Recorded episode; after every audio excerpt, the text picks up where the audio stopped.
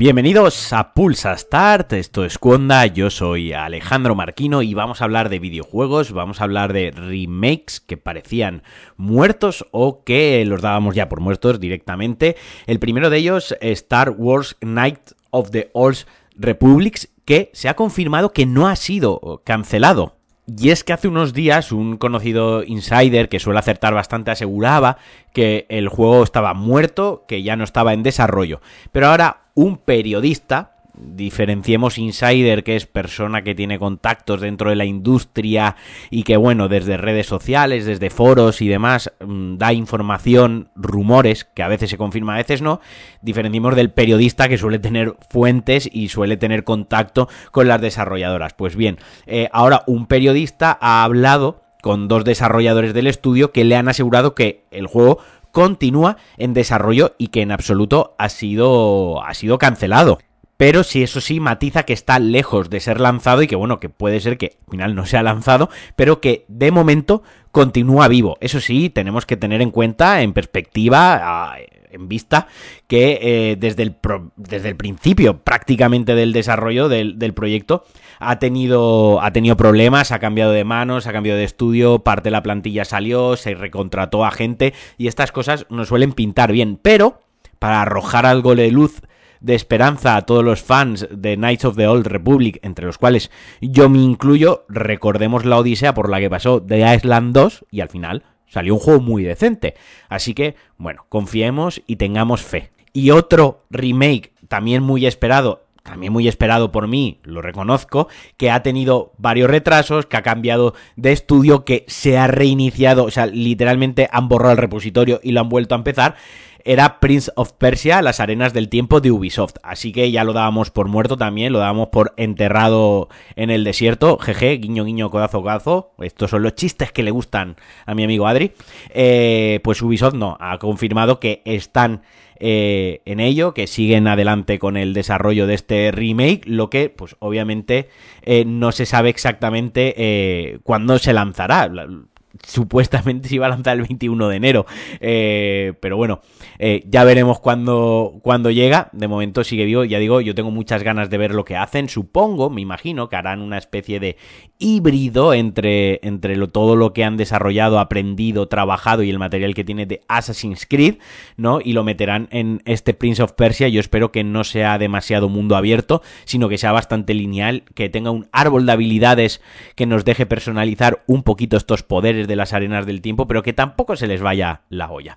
Y se ha confirmado los niveles, los Lost Levels que incluirá The Last of Us 2 Remaster, de este remaster que saldrá el 21 también, creo que sale el 21 de enero. En mi cabeza ahora mismo todos los juegos salen el 21 de enero. Y que, como ya sabéis, aparte de mejoras gráficas, de pues resolución a 4K nativa, en modo rendimiento a 1440p, el frame desbloqueado para eh, televisiones VRR, más resolución de las texturas y polladas varias. Aparte, pues traía tres niveles que en el original fueron descartados y que aquí estarán incluidos de una manera no acabada y con comentarios de los directores creativos para que entendamos un poco por qué se descartaron, cuál era la idea principal y que nos acompañarán mientras los jugamos y que, como digo, se han confirmado. Uno será Alcantarillas, otro será Caza del Jabalí y otro será Fiesta de Jackson. Fiesta de Jackson, eso tiene que es un coñazo y tiene que ser algo muy narrativo, muy recto, en el que interactúes con unas cositas.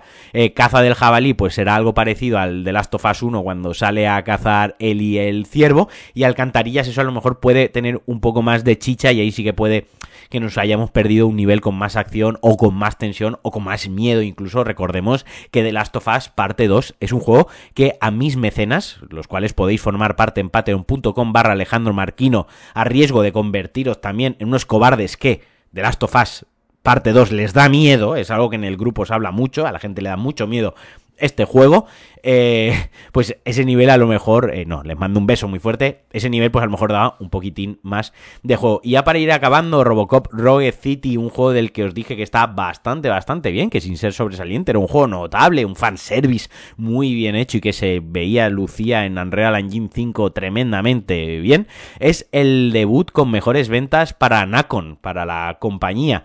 Así que esto muy bien, porque quizás, oye, hagan una segunda parte o a lo mejor se animen a coger otras licencias del cine de los 80 y de los 90. En cualquier caso, unas buenas ventas para un lanzamiento, para un título pequeño y un título por el que nadie apostaba y que tenía bajas expectativas en la comunidad, siempre es una buena noticia. Y hasta aquí el Pulsa Start de hoy. Os mando un abrazote muy fuerte. Espero que disfrutéis del fin de semana, que juguéis mucho a videojuegos. Yo voy a estar con The Final Transmission eh, o transmisión final, el del de, de Calisto Protocol, juego al que yo bancaré y defenderé con garras y dientes y puñetazos toda mi vida. Me parece un juego muy, muy sólido y, y muy bueno. Y estoy con el DLC, que es cortito, que aumenta bastante la dificultad. Me está sorprendiendo, o sea, me mantiene en tensión porque es bastante, bastante jodido respecto la, el título original. Y cuando me lo acabe, pues jugaré al modo desmembramiento y jugaré al modo de oleadas, que la verdad que